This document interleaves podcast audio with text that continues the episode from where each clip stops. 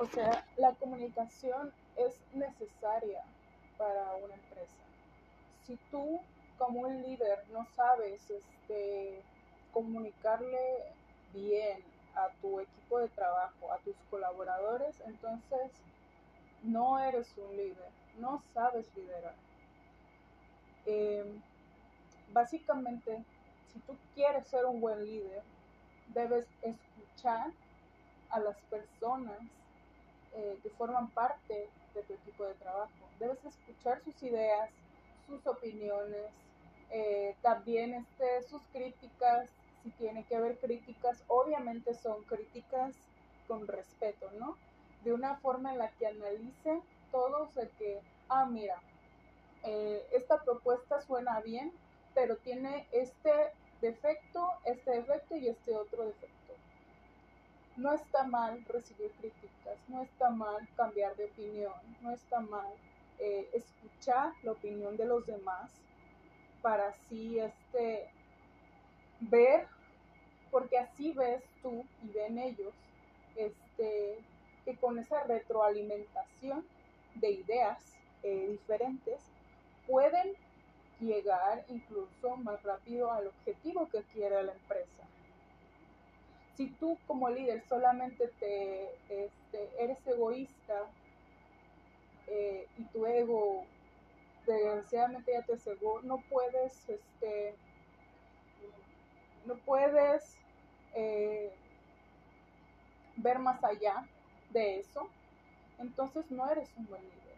Entonces eres ese líder que se vuelve un dictador, ese líder, entre comillas, que siempre solamente quiere lo que él dice, quiere hacer lo que él este, proponga y solamente se lo se carga a sí mismo el trabajo cuando pues obviamente tú tienes este a personas que son tu equipo de trabajo. No, tú no eres la única persona que está trabajando ahí. Tú tienes este, gente a tu cargo. Si nosotros somos ese tipo de líder, entonces no vamos a llegar a nada, porque solamente vamos a hacerlo todos nosotros, eh, no vamos a aprender de cómo es trabajar en equipo, no vamos a aprender de cómo este, ¿cómo se dice? No vamos a aprender a tener eh, diferentes perspectivas, o sea, vamos a ser muy cerrados, vamos a ser esos líderes, entre comillas, que son muy cerrados ante nuevas ideas, y que desgraciadamente afectarán a la empresa. O sea, al final de cuentas terminarán afectando a la empresa porque pues realmente no serviría de nada tener a alguien que simplemente quiere todo que se hagan a sus ideas, a las ideas de que, eh, ¿cómo se dice? Buscar más allá de ellas, o sea, escuchar más allá de ellas, escuchar a sus colaboradores. Y ese no es una buena comunicación, esa no es una comunicación de calidad, esa es simplemente eh, nada, básicamente. O sea, no ayuda a la empresa, perjudica a la empresa, que una persona solamente quiera ser ella y ella y ella, cuando eso, de eso no se trata, sino que se trata de yo aporto, tú aportas y que los demás también aporten porque si no, entonces la empresa no va a crecer, porque no va a evolucionar, no va a este, encontrar otras perspectivas.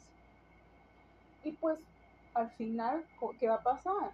Al final, pues esa empresa terminaría cayendo, esa empresa terminaría o esa empresa no evolucionaría básicamente, se quedaría ahí estancada. Si tú tienes ese tipo de persona que es ese, bueno, ese tipo de líder en tu empresa no te serviría.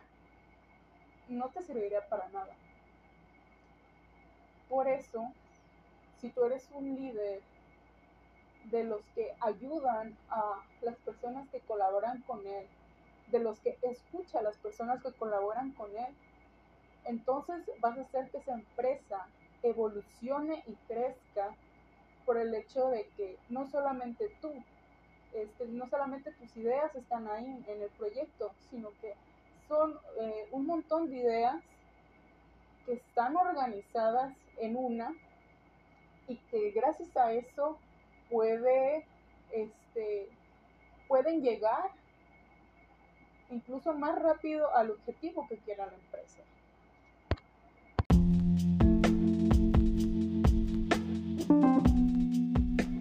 La cultura y el desarrollo humano. Básicamente, la cultura ayuda a que el ser humano se desarrolle en general, ya que la cultura de un país juega un papel determinante en el desarrollo de los seres humanos, eh, sin importar la condición social o económica que estos tengan. Siempre eh, el factor cultural es está inmerso en su desarrollo conductual, social y económico, que de una u otra manera influye para que las personas alcancen un nivel de vida acorde a sus condiciones donde se desarrollan. La cultura son eh, todas aquellas manifestaciones eh, materiales, espirituales, espirituales e ideológicas que representan a una o varias personas y que las identifican como parte de un conjunto mayor de individuos. Esta es una creación del ser humano si tenemos en cuenta que los seres vivos subsisten a partir de la utilización del medio, pero no de la creación del mismo. Así, si bien compartimos con ellos las funciones orgánicas que nos hacen nacer, crecer y reproducirnos y morir. La cultura es un bien exclusivo del hombre que igual iguala a todos los individuos, eh, pero que al mismo tiempo nos hace diferentes entre unos y otros, aumentando la riqueza que el ser humano compone.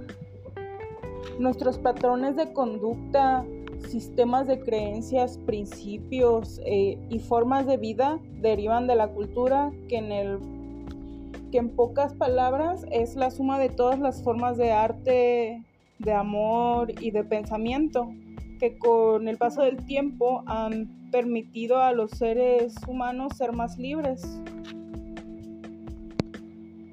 Las representaciones culturales, este, como el arte, la literatura, el lenguaje y la religión, junto con los valores y creencias de una comunidad, forman su esencia y se manifiestan a través del estilo de vida de quienes permanecen en ella. Eh, cada cultura es especial, distinta y es, es a la diversidad lo que más nos enriquece como seres humanos. Eh, la cultura se relaciona con el desarrollo de nuestra actitud, pues nuestros valores influyen en la forma en la que vivimos, de acuerdo a cómo la definición de eh, la definición conductista está, es este el último sistema de control social donde la gente tiene el dominio de sus propias normas y conductas. Eh, los valores son nuestros principios fundamentales eh, dan la forma a lo, que pensamos, a cómo procedemos y a nuestra manera de ser. La manera en cómo percibimos las cosas está en gran medida afectada por los prejuicios, la actitud y las eh, emociones. Eh, estos factores este, estrechamente relacionados con la cultura. Eh, al etiquetar algo como bueno o malo, nuestras ideas preconcebidas juegan un papel básico. Cuando juzgamos eh, algo como fácil o difícil, la actitud y el nivel de motivación que tenemos son clave.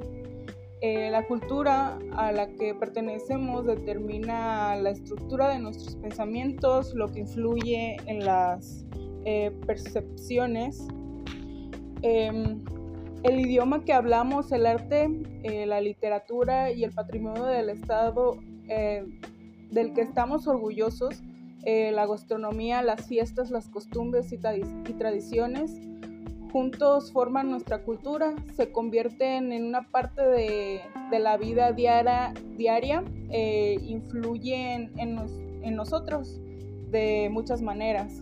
La importancia de la cultura nos puede enfatizar lo suficiente, ya que es algo que está dentro de nosotros, eh, nos rodea y es una parte integral en nuestro ser. Define la forma en la que tratamos a los demás, ya que nos y además este a nosotros.